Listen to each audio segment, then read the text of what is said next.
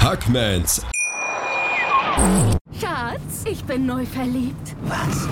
Da drüben. Das ist er. Aber das ist ein Auto. Ja, eben. Mit ihm habe ich alles richtig gemacht. Wunschauto einfach kaufen, verkaufen oder leasen. Bei Autoscout24. Alles richtig gemacht. MMA Show mit Sebastian Hacke auf meinsportpodcast.de.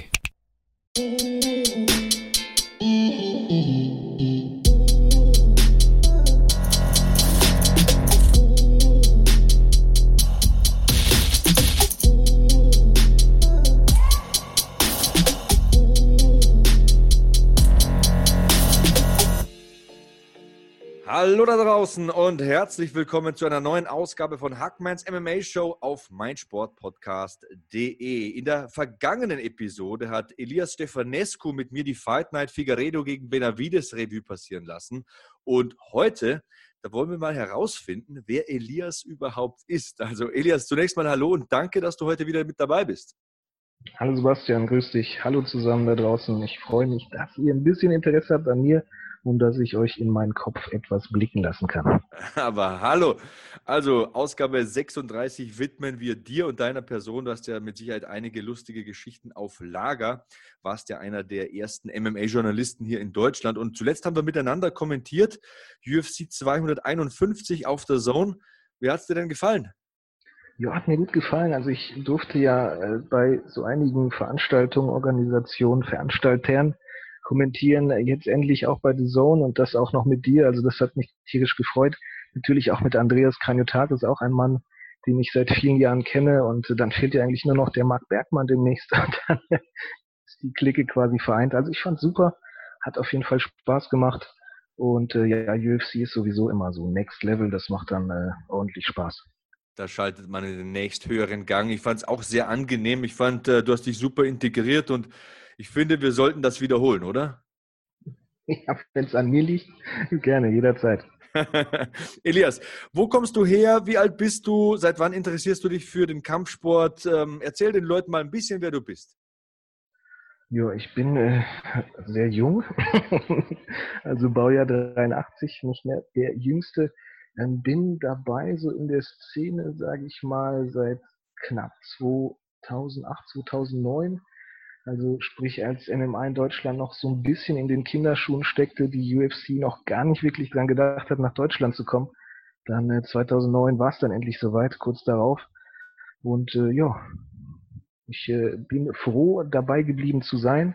MMA bedeutet mir sehr viel, macht mir unglaublich viel Spaß, darüber zu berichten. Ist so eine Art Herzensangelegenheit.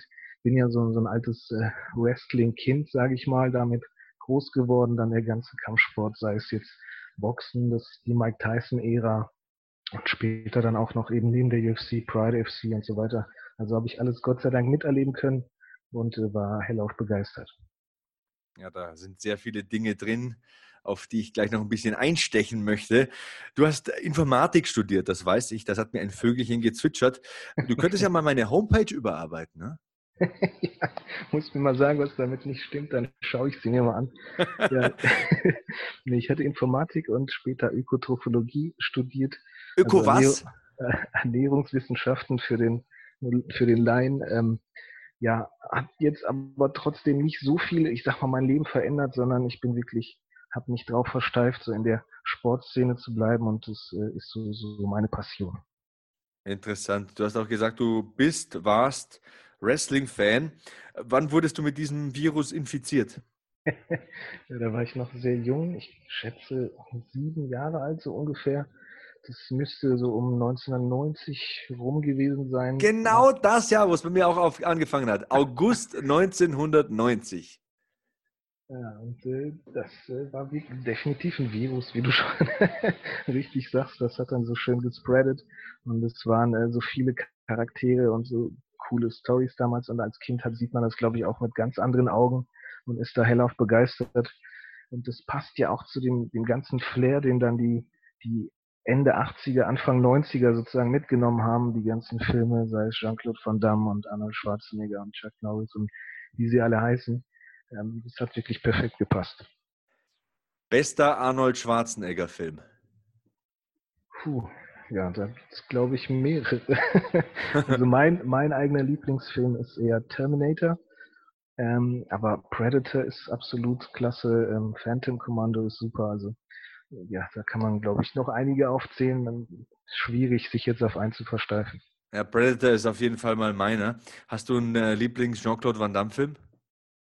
Ja, Bloodsport gehört absolut dazu. Exakt. Und eben Karate Tiger 1, auch wenn er jetzt nicht die Hauptrolle spielt, fand ich auch immer große Klasse.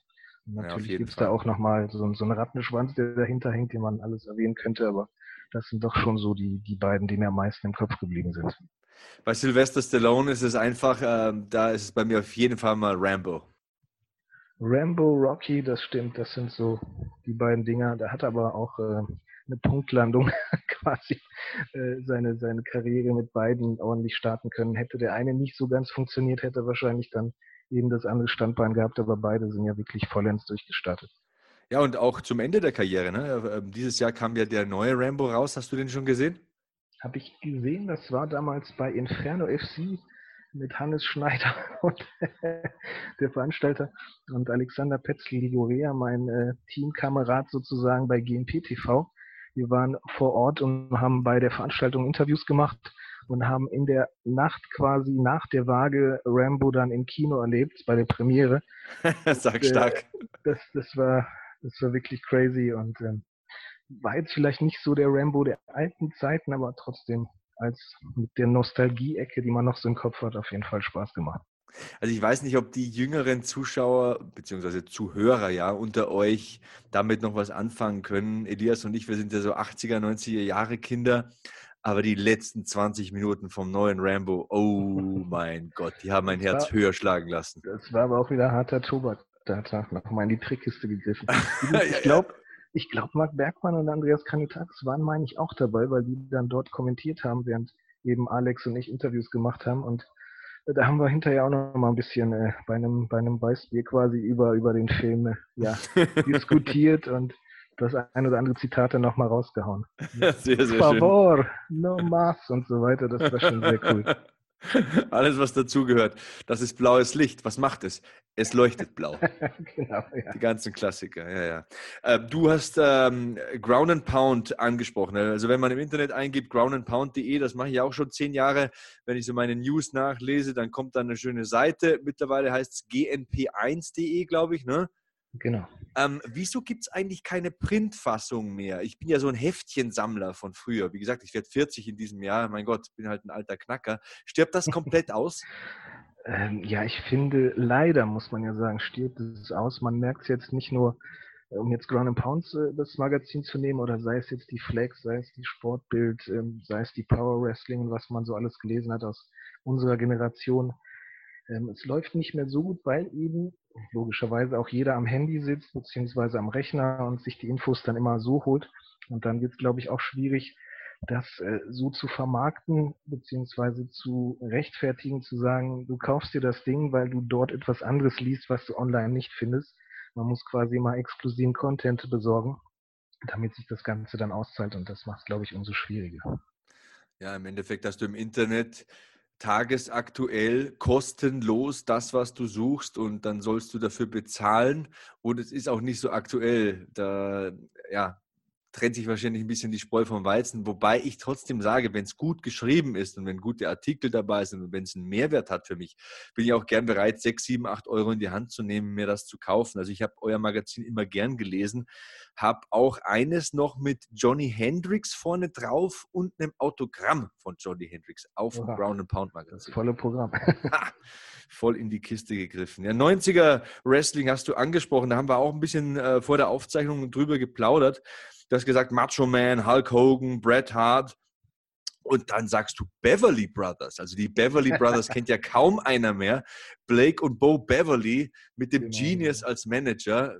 Wie, wie, wie kam es denn zu der Erinnerung? Das, das war eine der oder einer der ersten Momente so in meiner Kindheit, als ich dann zur WWF quasi damals World Wrestling Federation ähm, ja, was heißt gewechselt bin, als ich es das erste Mal so groß gesehen habe, neben diesen äh, anderen Namen, die du gerade erwähnt hast, mit dem Ultimate Warrior und dem Undertaker und so weiter.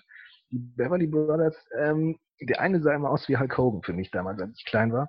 Und ich war fasziniert davon und ich hatte nämlich einen Freund, der hat mir erzählt, Hulk Hogan ähm, wechselt quasi immer das Gewand und ist der Typ. Ich habe es nie geglaubt, weil er so, also er hat den ein bisschen ähnlich gesehen, klar, aber bis ich dann mal nachgeforscht habe und mich dann tierisch aufgeregt habe, dass er mich so hinter das Licht geführt hat.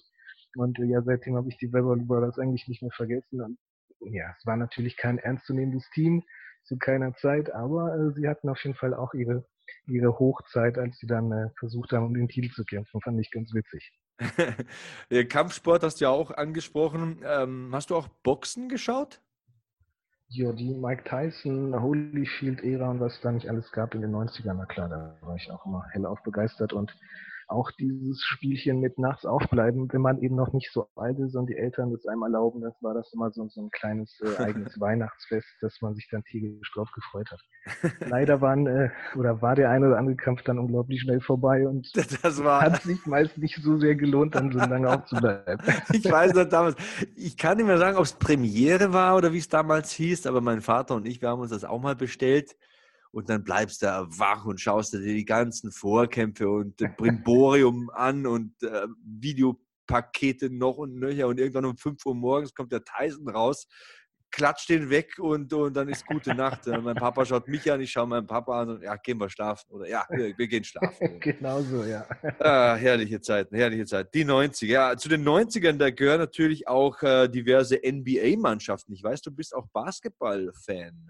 Bulls oder Lakers oder, oder Utah Jazz? Wie sieht's aus? Ja, also damalig die Chicago Bulls, das war so mein Ding. Ähm, Michael Jordan war natürlich der Mann, den jeder kannte. Das war, glaube ich, so, so die 90er-Zeit, in der Michael Jackson bei den äh, Musikkennern hier der Superstar war, äh, Michael Jordan eben bei den Basketballern, Mike Tyson bei den Boxern und so weiter, Hulk Hogan bei den Wrestling-Fans. Ähm, ja, die Bulls haben mich begeistert, auch wenn man äh, in Deutschland das immer sehr schwierig hat. Ich glaube, auf DSF lief das damals, da konnte man noch ein bisschen schauen. Ansonsten habe ich mir meistens die Hefte geholt, ob es jetzt, ich weiß nicht, kennst du noch Limit von früher? Klar, und ich weiß auch noch die DSF-Zeit. Also da gab es ja wirklich fast täglich Basketball. Genau, genau, das war dann so meine Welt. Ich habe früher auch selber mit Freunden sehr gerne gespielt auch wenn ich nicht gerade der Größte bin und wahrscheinlich keine Chance gehabt hätte im Basketball, aber es ist immer noch so eine kleine Leidenschaft. Ja, Basketball, ein toller Sport. Ich habe ja damals tatsächlich mit 19 einen Dank geschafft und zwei Monate später habe ich mir beim Fußball das erste Mal einen Meniskus gerissen. Wow. Und danach ähm, ja, habe ich mich eben aufs Fußballspielen ein paar Jahre konzentriert und äh, die Sprungkraft war einfach dann nicht mehr ganz so da. Aber ich habe es irgendwo auf einer VHS. Ich muss das mal digitalisieren. Frage an die Hörer da draußen. Ich habe ja meinen Hashtag HackmanMMA. Gibt es jemanden da draußen, der eine VHS auf DVD oder Blu-ray digitalisieren kann? Ich zahle auch Geld dafür. ja. Na, ich glaube sogar, ich kenne einen eigenen Freund, der das mal gemacht hat mit seinen ganzen Kinder, Großwert, älter, was auch immer Videos. Da kann ich auch nochmal nachhorchen für dich. Sehr gut, Aber, Elias. Das behältst du mal im Kopf. Wir machen eine 30-sekündige Pause. Wir haben jetzt einen kleinen Eindruck äh, bekommen, wer denn ist unser Godfather of Groundandpound.de, Elias Stefanescu. Ja, und apropos Ground and Pound, gleich sprechen wir über MMA, UFC und das Ground and Pound Magazin mit dem Mann. Er bleibt noch ein bisschen hier und ihr auch. Gleich geht's weiter in Hackmanns MMA Show auf meinsportpodcast.de. Schatz, ich bin neu verliebt. Was? Da drüben. Das ist er. Aber das ist ein Auto. Ja, Mit ihm habe ich alles richtig gemacht. Wunschauto einfach kaufen, verkaufen oder leasen. Bei Autoscout24. Alles richtig gemacht. Weiter geht's in Hackmans MMA Show auf meinsportpodcast.de. Elias Stefanescu heute zu Gast, der Godfather of Groundandpound.de. Elias, wie kam es denn zu ja. dieser Traumehe? Ground and Pound also, Magazin und du? Ja, so weit würde ich jetzt übrigens nicht gehen, der Godfather und so weiter. Also ich war ja definitiv nicht der Erste im Team. Unser guter Freund Marc Bergmann war zum Beispiel vor mir da, äh, Danny Leifeld, Markus Wiemann, also das sind alles so Namen, mit denen ich dann quasi ins Team gekommen bin, von denen ich lernen durfte und das, äh, ja, bin froh, immer noch dabei zu sein, bin froh, Chefredakteur zu sein, bin froh, eben mit dem aktuellen Team zu arbeiten. Wie bin ich dazu gekommen? Ähm, ich war ja, hatten wir vorhin schon geklärt, immer im Kampfsportbereich oder sehr interessiert daran. Das Thema Bodybuilding haben wir jetzt vielleicht noch gar nicht erwähnt. Das ist auch so ein, so ein vielleicht nicht nur optische Passion, sondern ich habe auch gerne selbst trainiert. Früher ist jetzt aber auch schon ein Weilchen her und nie irgendwie äh, professionell oder so, bloß nicht dran denken. Da sprechen Jeder, wir noch drüber, da sprechen wir noch drüber. Schreibe ich gleich jeder, auf, Bodybuilding. ich wollte gerade sagen, jeder, der mich jetzt sieht und kennt, weiß, dass ich nicht gerade der absolute Sportler bin. Früher äh, sah das Gott sei Dank anders aus. Mal gucken, ob ich vielleicht nochmal irgendwann äh, in die Richtung mich wenden kann. Aber ja, lange Rede, kurzer Sinn. Ich war, ähm, ja, wie nennt man's? Ähm, ja, Foren, Foren-Admin, sage ich mal, in einem großen Bodybuilding-Forum und ähm, habe dort dann nicht nur über das Bodybuilding selbst geschrieben oder was man halt im Forum so macht, sondern auch schon dort angefangen über Boxen, über Kampfsport, ein bisschen Previews und ähnliches, Kommentare, Diskussionen anzuzetteln. Und ähm, ja, so wurde ich angesprochen, weil ich schätze, der ein oder andere hat das Ding dann gelesen, ähm, ja gefragt, ob ich nicht Lust habe, für die ein oder andere Website zu schreiben. Und dann ging das quasi von der einen zur anderen und dann kam ich eben zu Ground and Pound. Da hatte mich Willi angerufen und mit mir mal diskutiert, ob ich es denn mal versuchen will für Deutschlands größtes Kampfsportportal, was mich natürlich sehr gefreut hat. Ich habe ja mit einem Auge auch so ein bisschen auf GMP geguckt und äh, ja, dann ging das so langsam los und dann waren, wie gesagt, so Leute wie Marc Bergmann schon da und äh, dann, dann ja, führte das eine zum anderen. Das heißt ja, du hast dich auch schon für die UFC begeistert. Wie kam das denn zustande? Oh, das ist auch wieder eine witzige Story, die, jetzt muss ich mal überlegen, was für ein Jahr das gewesen sein kann. Ich schätze mal, also UFC 2 war es offiziell. Da habe ich das erste Mal die UFC mitbekommen.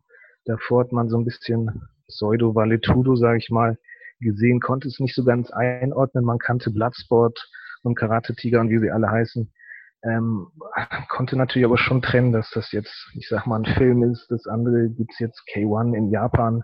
Ist aber immer noch kein Valetudo, kein Mixed Martial Arts. Und dann war es endlich soweit ähm, UFC 2 gesehen. Ich glaube, auf dem Trödelmarkt habe ich dann äh, eine VHS gekauft, weil ich, ich weiß gar nicht mehr, was ich da gesucht habe. Wrestling-Figuren oder ähnliches. Und ähm, ja, damit in Berührung gekommen, direkt geflasht und dann versucht sozusagen UFC 1 zu bekommen, um zu sehen, was ist denn eigentlich davor passiert und von da an dran geblieben bis heute eben. Ja, ich habe auch mir die Tapes von meinem Onkel aus der Videothek holen lassen. Wir wissen ja, wozu es geführt hat. du hast äh, Kamp Kampfsportfilme ja. angesprochen auch noch. Ähm, richtig gute Kampfsportfilme oder dein Lieblingskampfsportfilm? Puh. Ähm, ja, so Oldschool definitiv. Bloodsport würde ich sagen, gehört dazu. Ansonsten bin ich auch ein Freund von, in Anführungsstrichen, neueren, wie jetzt Onk Buck. Ähm, ja, gute Frage. Da gibt es den einen oder anderen. Es gibt ja auch super viele Nachfolger von manchen Serien, die man dann ähm, nicht so ganz ja, von der Qualität dann verfolgen kann. Meistens sind ja die ersten ein, zwei Filme gut, danach machen sie irgendwie fünf, sechs draus. So wie früher mit der Karate-Tigerei, die dann eigentlich mit dem ersten überhaupt nichts mehr zu tun hat, nur so genannt wurde. Ähm, aber die haben auch immer Spaß gemacht, sei es jetzt Kickboxer mit Van Damme, äh, ja, wirklich gute, gute Frage. Iko Uba ist hier der Mann, der in den, ähm, nicht Philippinen, wie heißt der Ort? Vielleicht weißt du es noch, ähm, auch immer gute Kampfsportfilme macht. Äh, na, ah, ist es nicht. Auf jeden Fall. Mir liegt es auf der Zunge, mir liegt's auf der Zunge. Ich weiß, was du meinst. Ich weiß, was du meinst. Er bereitet mir auf jeden Fall immer große Freude, die Filme mit ihm zu sehen. Ich weiß nicht mehr, wie der Film heißt. Der, die Filmnamen sind ja auch immer ein bisschen speziell. Weißt du was? Du, du versprichst einfach, dass du irgendwann wieder in den Podcast kommst. Wir haben ja unglaublich viele Themen und Schnittmengen, sind uns da sehr, sehr ähnlich und äh, dann gibt es die Auflösung. okay, das ist ein guter Deal. Ja. Sehr gut, so machen wir es. Über Bodybuilding haben wir noch gar nicht gesprochen. So Lieblings-Bodybuilder äh, of all time? Hm. Tja. Arnold? Arnold definitiv. Übrigens, The Raid fällt mir gerade ein. Also, das ist so ein Nico Film, The Raid 1 und 2. Auch noch so ein Schlachtfest, ja. Ja, ja, ja. Aber auch äh, Kampfsport-Schlachtfest, das so drehen kann. Ja, also Bodybuilding, Arnold, Frank Zane, so die wirklichen Oldschooler, Lou Ferrigno, das war so ein bisschen meine Welt, die dann so ein bisschen, wie soll ich es nennen, ästhetischer für mich jedenfalls aussahen. Mhm. Im Vergleich zu den späteren äh, Hardcore Boys, so wie, so wie Mark Coleman. Ach, Mark Coleman, äh, Ronnie Coleman. Jetzt verwechsel ich schon MMA. Ronnie da, Coleman. da war der Godfather of Ground and Pound. genau, ästhetisch jetzt vielleicht nicht so, aber auch äh, generell riesen Respekt vor der Leistung. Also ich glaube, dem einen oder anderen ist das gar nicht klar, wie viel Arbeit man da reinsteckt, Roids hin oder her. Ähm, man muss da wirklich jahrelang dranbleiben, kann sich jetzt nicht erlauben, da irgendeinen Blödsinn zu treiben und Fastfood hier und da, wenn man auf die Bühne will. Der eine oder andere denkt ja auch, man spritzt sich da irgendwas und sitzt dann rum, guckt seine Filme und äh, steht dann auf und hat ein Sixpack. Also so ist es leider auf gar keinen Fall. Ähnlich wie in anderen Sportarten ist es wirklich äh, knallhart. Auf jeden Fall äh, Disziplin und ähm, stetiges Wiederholen, das sind so Grundeigenschaften des Bodybuilding. Und ähm, ich muss ja sagen, ich habe ja auch in meiner Garage so ein Home Gym, also so ein Power Rack, eine Langhantel, Kurzhanteln, Kettlebells und äh, Klimmzugstange, was man eben so braucht als Grundausstattung also egal wie schlecht eine Woche ist, wenn ich viele Meetings habe und unterwegs bin, zweimal die Woche trainiere ich immer noch, wenigstens mal so Ganzkörper, neben Jiu-Jitsu, ähm, weil ich einfach gerne Eisen bewege und weil ich merke, es tut mir gut, es diszipliniert mich, es bringt mir, wie soll ich sagen, so eine Regelmäßigkeit in meinen Tag rein. Und es ist wie Meditation für mich. Wenn ich eine Stunde lang Gewichte stemme, genau, genau. dann mache ich das nicht nur, um gut auszusehen, sondern um mich auch gut zu fühlen und äh, so eine Regelmäßig rein äh, Regelmäßigkeit reinzubekommen. Und so, wenn du das Eisen so auf und ab bewegst und dich anstrengst, das, das macht die Birne mal, das kehrt die Birne mal so ein bisschen leer. Deswegen genau. kann ich nur jedem empfehlen, ich bin jetzt auch schon 40 und trainiere seit ja, 15 Jahren dürften es schon sein äh, ist nicht nur aus gesundheitstechnischen und ästhetischen Gründen eine Sache, die man verfolgen sollte, sondern äh, auch so psychologisch, mental gibt mir das was, muss ich tatsächlich sagen. Also Bodybuilding war auch immer so ein Ding, das mir Spaß gemacht hat und äh, das ich verfolgt habe. Das ist tatsächlich ein interessantes Thema, über das man lange sprechen kann.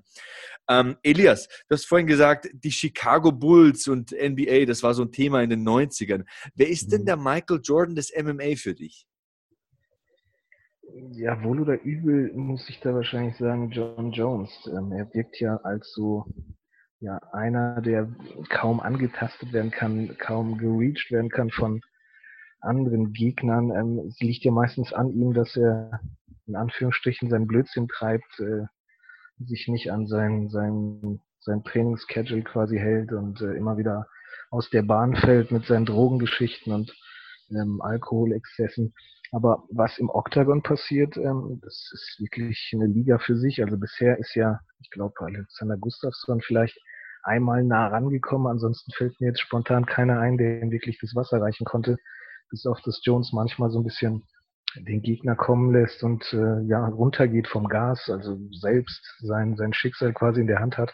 Ansonsten, wenn er wenn er mental bei der Sache ist, ist es wirklich sehr sehr schwer. Ja, John Jones ist schon ein Unikum, muss man tatsächlich sagen. Ich möchte mir ja gar nicht ausmalen, was gewesen wäre, wenn diese ganzen Eskapaden nicht gewesen wären. Auf der anderen Seite, das ist so ein verrückter Hund, das ist so ein Typ zwischen Genie und Wahnsinn. Wenn der das Druckventil Party machen und äh, Stripclub nicht hätte, wäre wahrscheinlich auch kein so genialer Kämpfer. Also ja, ja, schwierig, schwierig. Ich muss ja sagen, ist ja eigentlich prädestiniert dazu, eine Galionsfigur zu sein für diesen Sport. Ganz explizit. Also fantastischer Kämpfer im Stand, am Boden, äh, kann super ringen, war ja auch Juco-Champ und äh, dennoch kriegt das halt nicht so auf die, die, die wie soll ich sagen, er kriegt es halt nicht auf die Reihe. Ne? Also er will dann immer so dieses Vorbild sein, er versucht es dann immer extra hart und dann geht es äh, besonders hart nach hinten los. So ein bisschen die traurige Geschichte. Auf der anderen Seite ist er, das kann man ihm halt nicht nehmen, das kann man auch nicht wegdiskutieren, ein begnadeter Kampfsportler, wie ich finde. Ja, definitiv. Und genau daran liegt es auch. Also ich bin nicht wirklich ein Fan von ihm, eben wegen diesen Eskapaden, äh, weil er sich nicht zusammenreißt und nicht das ideale Vorbild ist eben für die Jugend. Ja, auf der anderen Seite bin ich generell ein bisschen oldschool-affin, ähm, sei es jetzt ein Hickson Gracie, der damals wirklich unbesiegbar erschien, Fedor Emelianenko, der damals auch der, der GOAT war, also der, der Greatest of All Times bis er eben sein Zenit überschritten hatte und doch immer weitergemacht hat. Sei es jetzt ein Tito Ortiz von früher und ein Randy Couture. Also Chuck Liddell, der hatte ja auch wirklich seine Hochzeit. Ähm, auch wenn diese in Anführungsstrichen coolen Zeiten vorbei sind, gibt es ja Gott sei Dank auch äh, sehr viele aktuelle Top-Fighter. Also mein Goat ist ja und bleibt auch äh, George St. Pierre. Was hältst du von dem? Ja, George St. Pierre, absoluter Kracher, was jedenfalls der Octagon und seine Leistung angeht, ähm, hat auch zu Recht den Titel so lange gehalten und war auch ein Typ, der wirklich sehr humble war, sehr ja immer wieder quasi die Nase nicht so erhoben hat und auch nicht den großen Mund aufgemacht hat wie andere Kämpfer und das hat mich auch schwer begeistert. Auf der anderen Seite war das auch so ein bisschen vielleicht genau das, was ihm gefehlt hat, ihn zum ultimativen Megastar zu machen, wie zum Beispiel ein Conor McGregor, der gar nicht so viel äh, ja, Erfolg in Anführungsstrichen hatte, beziehungsweise so viele Siege und äh, leistungstechnisch im Vergleich zu einem George St. Pierre. Ja, sind halt immer so, so diese, der, der Unterschied zwischen Entertainment und eben reiner Leistung, wie ein Anderson Silver zum Beispiel. Absolut. Also da gehe ich komplett konform. Ich sehe schon, wir haben noch ein paar interessante Themen aufzuarbeiten. Unter anderem möchte ich mit dir noch über das Thema Frauen-MMA sprechen, das mir ja sehr am Herzen liegt. Wir machen da vorher noch eine ganz kurze Verschnaufpause und äh, dann sind wir wieder hier. Elias Stefanescu heute hier in Hackmans MMA Show. Dranbleiben. Schatz, ich bin neu verliebt. Was? Drüben. Das ist er. Aber das ist ein Auto. Ja, eben. Mit ihm habe ich alles richtig gemacht. Wunschauto einfach kaufen, verkaufen oder leasen. Bei Autoscout24. Alles richtig gemacht. Schlussspurt hier bei Hackmanns MMA Show auf meinsportpodcast.de. In Ausgabe Nummer 36 ist Elias Stefanescu zu Gast. Wir haben ein bisschen erfahren, wer er ist, wie er zum Ground and Pound Magazin gekommen ist und äh, ja, sich in das Thema MMA und UFC verliebt hat. Wobei, du hast ja auch schon für diverse andere Ligen gearbeitet, Elias. Ne? KSW, da machst du ja auch, glaube ich, aktuell immer noch Sachen. Genau, genau. Für KSW kommentiere ich noch gerne bei Bild Plus. Mit dir habe ich, wie gesagt, die Freude, dann bei The Zone zu kommentieren. Bei Runfighting bin ich ab und an zu Gast, wenn es jetzt zum Beispiel GMC zu kommentieren gibt. Bei ja, Fight 24 TV bin ich ab und an auch. In der Vergangenheit bei We Love MMA, FFC, Big Game, bei der DGL, Deutsche Grappling Liga, also Grappling auch äh, ein Sport, der mich begeistert. Also ich äh, freue mich, wenn meine Dienste sozusagen gebraucht werden und wenn ich ein bisschen, ja, wie gesagt, aus meinem Kopf plaudern kann. Und ich hoffe natürlich, dass es auch den Zuschauern, den Zuhörern dann eben auch gefällt, meine Sicht der Dinge dann zu sehen oder zu hören. Auf jeden Fall. Wo können dich denn die Hörer finden in den sozialen Medien? Ja, in den sozialen Medien bin ich äh, auf Facebook auf jeden Fall vertreten, ähm, Twitter jetzt eher seltener. Also ich habe zwar den Account, den pflege ich leider nicht so sehr. Vielleicht muss ich mir von dir noch was abgucken. Ähnlich dann äh, bei Instagram auch nicht so viel los, also meistens dann wirklich äh, nahezu täglich dann bei äh, Facebook. Okay, also der Wink mit dem Zaunfall geht raus an alle Kampfsportfreunde hier in Deutschland. Elias ist jemand, der einen großen Erfahrungsschatz hat und auch schon viel erlebt hat. Ähm, habt ihr auch mit Ground and Pound, klar habt ihr, äh, die Events ähm, der UFC hier in Deutschland immer so gecovert? Ja, wir waren bei jedem äh, Event der UFC hier dabei, beziehungsweise haben auch mal versucht, sobald äh, die UFC nach Europa kam, dann dort hinüber zu fliegen, hinüber zu fahren und äh, dann zu ja, kommentieren, beziehungsweise die Fighter dann ähm, ja zu interviewen, Berichte, Vorberichte, Nachberichte, Fotos, was auch immer äh, man halt so machen kann als Journalist. Und äh, ja klar, versuchen die UFC eben zu pushen, um diesen ganzen Sport voranzutreiben. Das äh, ist ja generell das, das große Ziel, nicht nur von mir, sondern eben vom ganzen Ground and Pound Team, dass wir versuchen, ähm, eben den Sport in Deutschland ja eben nach vorne zu bringen. Ich muss mich ja leider wiederholen. Und ähm, ja, viele Leute darauf aufmerksam zu machen, um den Sport eben nicht nur so ein bisschen Hinterhofsteil dann, äh, wie er ja leider von vielen äh, Seiten als Vorwurf eben hat, sondern eben, ja, wie soll ich es formulieren? Ähm, salonfähig zu machen. Salonfähig, das Wort suchte ich, Dankeschön. ich bin da, wenn du mich brauchst, mein Freund. ähm, bestes Interview, das du führen dürftest äh, in puncto UFC? Hm. Gute Frage. Oder irgendwelche netten Anekdoten mit UFC-Fightern vor dem Mikro oder auch nach dem Interview hinter dem Mikro? Ja, so ganz spontan fällt mir das nicht ein.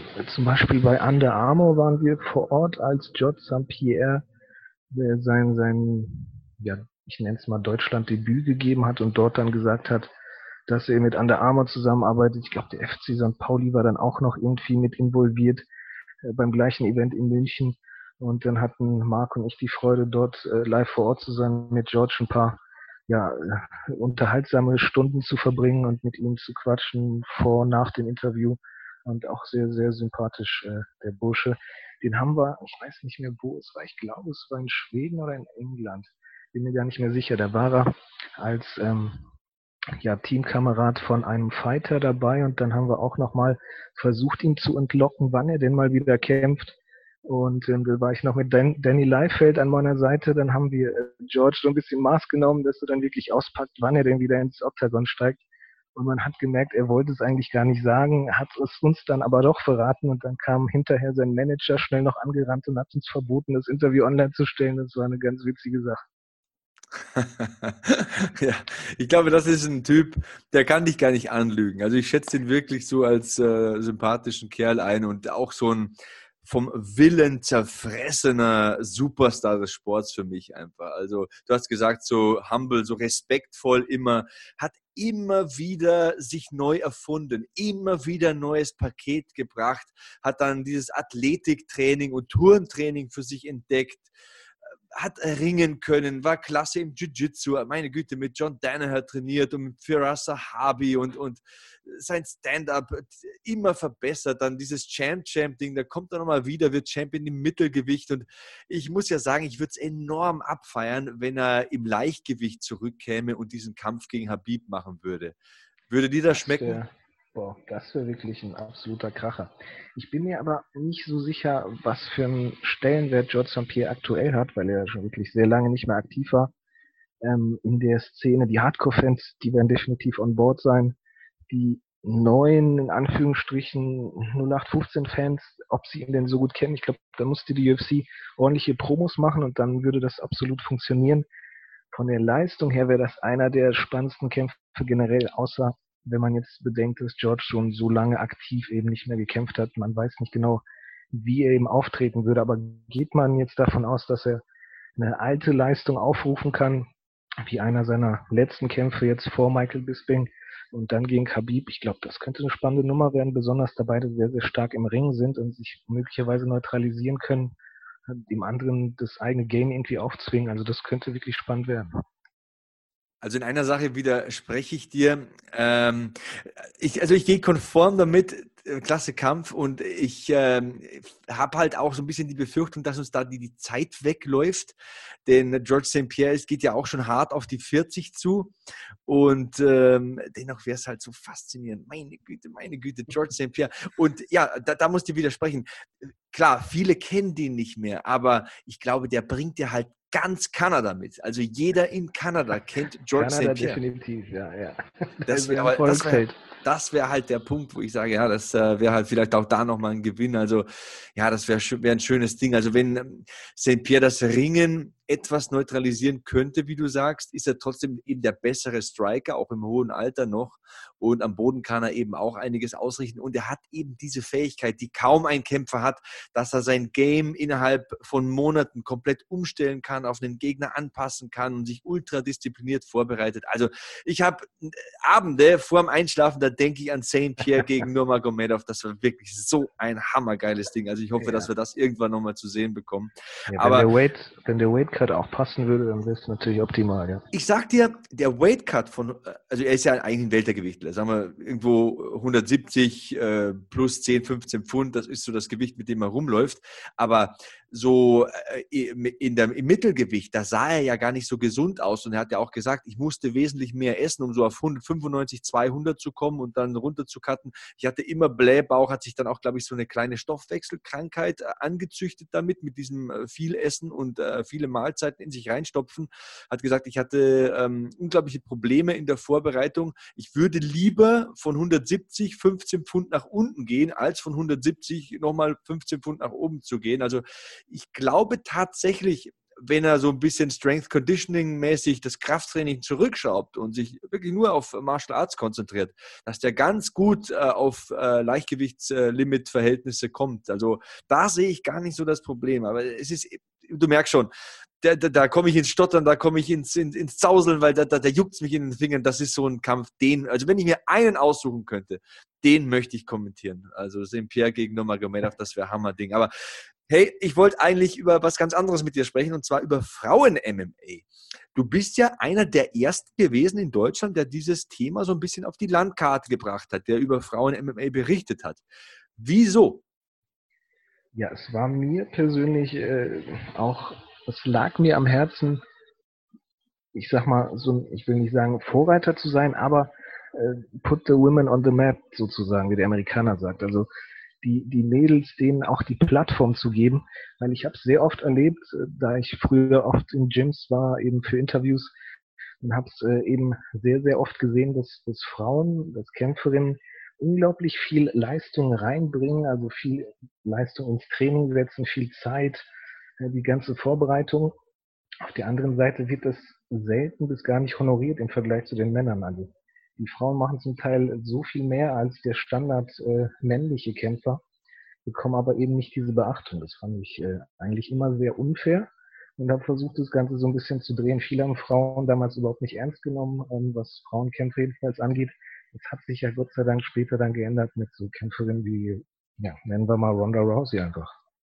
Ja, die vergangenen zehn Jahre sind so geschichtsträchtig. Es ist noch nicht lange her, da hat Dana White gesagt, nee, Frauen wird es bei uns nie geben. Und dann kommt Ronda Rousey, legt die Wahnsinnsserie hin und mittlerweile, was alles passiert ist. Also da laufen die ganzen Bilder vor meinem geistigen Auge so ab. Holly Holmes, High Kick und dann kommt Amanda Nunes. Dazwischen hatten wir Cyborg in der UFC. Ähm, spulen wir ein paar Tage zurück, da hast du Luana Carolina gegen Ariane Lipski bei dieser Fight Night, das war einer der besten Kämpfe des Abends. Genau, das ist das Ding, was des Öfteren vorkam früher, sei es jetzt nicht nur reine Frauenevents wie Invicta FC, sondern bei anderen Veranstaltungen, wo es dann vielleicht einen einzigen Frauenkampf auf der ganzen Fightcard gab und der Kampf hat dann das ganze Ding auseinandergerissen, also sprich die Zuschauer aus den Sitzen gerissen, wie früher Gino, äh, Gina Carano. Ähm, da hat man dann wirklich gemerkt, wie viel Potenzial da auch wirklich drin steckt, aber viele Veranstalter wollten es gar nicht anfassen. Wie du gerade schon gesagt hast, Dana White hat sich auch des Öfteren dagegen ausgesprochen, bis dann der Druck und vielleicht auch die Leistung der Ladies eben so stark wurde, dass er dann sagen musste, okay, what the F, dann bringen wir es jetzt einfach mal. Und das war wirklich ein voller Erfolg, wie man dann Ronda Rousey gesehen hat. Ähm, ich glaube, in der Zeit hat sie deutlich mehr verdient als der andere äh, Top-Fighter zu ihrer Zeit. Das würde ich aber auch mal meinen. Ähm, auch bei der Card, die wir zusammen kommentiert haben, fällt mir gerade ein, da hatten wir Thug Rose gegen Andrasch. Mega geiler Kampf einfach. Und ähm, wenn wir in der Gewichtsklasse bleiben, hast du Whaley Zhang, da hast du Joanna äh, Jędrzejczyk. Meine Güte, was da Qualität rumläuft, wie sich der Sport entwickelt hat, auf welchem Niveau die Frauen mittlerweile sind. Ich glaube, so eine Galionsfigur, die man da rausheben sollte, ist auch äh, Valentina Shevchenko. Was das für eine Kampfsportlerin ist. Ne? Ja. Also können sich viele Männer eine Scheibe abschneiden, denke ich. Ja, eben. Und das war nämlich genau das, was ich auch seit Jahren damals versucht hatte, wo ich wirklich so ziemlich der Einzige war, der darüber berichtet hat, oftmals belächelt wurde. Und ich glaube, die, die Frauen, die Kämpferinnen selbst waren wahrscheinlich die einzigen, die sich groß darüber gefreut hatten. Heute bin ich froh, eben das getan zu haben und dass eben die Frauen einen ähnlichen Stellenwert jetzt haben wie die Männer und eben man sieht es ja an der Leistung. Also sei es jetzt ein John Jones oder sei es jetzt eine Holly Holm oder Amanda Nunes. Also sobald die in den Cage steigen, gibt es definitiv Action und der Zuschauer ist begeistert. Deine Lieblingskämpferin? Gute Frage. Also bei mir ist es Holly Holm. Früher war es Gina Carano, bis dann äh, Chris Cyborg kam und äh, ja, sie so ordentlich auseinandergenommen hat. dann hat man schon gesehen, dass es eben äh, ja, leistungstechnisch ganz, ganz anders hergehen kann. Ja, Holy Home gegen Ronda Rousey, das war auch so ein mega Kracher, besonders durch den harten Finish. Ja, eine, eine wirkliche einzige äh, Lieblingskämpferin habe ich jetzt nicht. Ich mag sehr, sehr viele Kämpferinnen. Und ähm, ich finde es zum Beispiel sehr schade, dass eine Chris Cyborg eben aktuell wenig tun kann, tun konnte, eben bis auf eben der Kampf gegen Nunes, ähm, dass sich in der UFC eben nicht so viel äh, ja dann realisieren ließ. Also bei mir ist es ähm, Holly Home und ähm, man sitzt ja abends mal so beim Grillen zusammen mit Freunden, die mit MMA nichts am Hut haben. Und dann sagen die, was, Frauen machen das auch? Und das sind ja so die typischen Sätze, die du dann halt hörst. Ja. Und dann zeige ich denen immer den Instagram-Account von Holly Home. Dann zeige ich denen, wie positiv die sich da zeigt, wie ähm, gut die sich ausdrückt, welch positives Vorbild ist, was die für eine tolle Botschafterin ist für den Sport, wie hart sie trainiert. Also alleine das Strength and Conditioning äh, Programm von ihr, die Fähigkeiten, ist eine ehemalige Boxerin. Ich finde, die Frau sieht fantastisch aus, ist ähm, in den späten 30ern noch so topfit. Also das ist für mich so ein Aushängeschild. Natürlich, da kannst du 10, 20 andere nehmen. Die Frauen verhalten sich ja im Endeffekt eh vorzeigbarer als die Männer in diesem Sport, muss man tatsächlich sagen. Wenn man jetzt so die jüngsten Eskapaden nochmal aufdröselt der vergangenen Wochen, wenn da Mike Perry irgendwelche Rentner schlägt und so weiter. Oh Gott, ja. Mhm. Ähm, ja, ich glaube, da sind wir uns einig und da bin ich sehr, sehr dankbar, dass du da diese Arbeit geleistet hast. Das ähm, ehrt dich und das ist ein Thema, das unterstütze ich immer sehr, sehr hier im Podcast. Wir hatten auch schon Mandy Böhm hier und äh, wenn es eine weibliche MMA-Kämpferin da draußen gibt oder geben sollte, die mal vorbeikommen möchte, Ihr habt immer diese Plattform äh, zur Verfügung, egal wie lang, egal wann, egal wie, egal wo. Also immer gerne bereit dazu. Ähm, Elias, jetzt habe ich dich lange, lange, lange beschäftigt und äh, du hast ja auch mit mir die vergangene Fight Night nochmal äh, ein bisschen durcherklärt und bist sie durchgegangen mit mir. Deswegen würde ich dich jetzt schön langsam entlassen. Du musst auf jeden Fall A nochmal wiederkommen und B, falls es noch irgendwas gibt, was es zu promoten gibt oder keine Ahnung, ein neues Projekt von dir, rühr die Werbetrommel. Formel. The stage is yours. Ja, ich bleibe da selbst recht humble. Also ich habe da gar keine großen Ambitionen. Ich freue mich generell kommentieren zu dürfen, sei es jetzt The Zone oder andere Veranstalter. Wenn einer Lust auf mich hat, sprecht mich einfach an. Auf der anderen Seite freue ich mich mit GMP weiterhin Gas zu geben. Jetzt gibt es natürlich, äh, kennt man ja weltweit leider diese Corona-Pandemie, die uns alle etwas einengt. Aber wenn sich das Ganze etwas legt, freue ich mich eben wieder on Tour zu sein, mit GMP TV wieder Interviews zu machen, mit meinen Kollegen, mit den ganzen Top-Fightern. Und ähm, ja, das ist eigentlich so ziemlich das, was ich noch so auf dem Herzen habe. Ansonsten hoffe ich, dass wir noch sehr, sehr viele Events sehen können, zusammen vielleicht auch kommentieren können und eben noch super viel erleben. Ja, das hoffe ich auch. Unterschreibe ich alles und ich würde auch gern wieder mit dir kommentieren. Das hat mir sehr viel Spaß gemacht. Ähm, bei dir merkt man, du willst die Show in den Vordergrund stellen, du willst dich da nicht irgendwie profilieren und das hat mir sehr, sehr äh, gut gefallen, bringst ein super Fachwissen mit und gerne auch wieder hier in den Podcast äh, kommen, wie gesagt, also solche Leute wie dich hätte ich ja am liebsten dauerhaft dabei, aber wir wissen alle, wir sind beruflich auch in diversen anderen Projekten mit verstrickt, deswegen ist das zeitlich immer nicht so einfach. Umso dankbarer bin ich, dass du es geschafft hast in dieser Woche, sogar zweimal.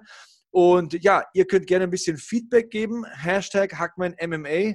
Wie hat euch der Podcast gefallen? Was wünscht ihr euch für die Zukunft? Ich bin immer für jede Schandtat bereit. Ansonsten war es das für heute. Ich sage danke, Elias. Ich sage danke euch fürs Zuhören. Bleibt sicher, bleibt sauber, bleibt safe. So long. Hackman out. Hackmans MMA Show mit Sebastian Hacke auf meinsportpodcast.de. Schatz, ich bin neu verliebt. Was? Da drüben. Das ist er. Aber das ist ein Auto. Ja, eben. Mit ihm habe ich alles richtig gemacht. Wunschauto einfach kaufen, verkaufen oder leasen. Bei Autoscout24. Alles richtig gemacht.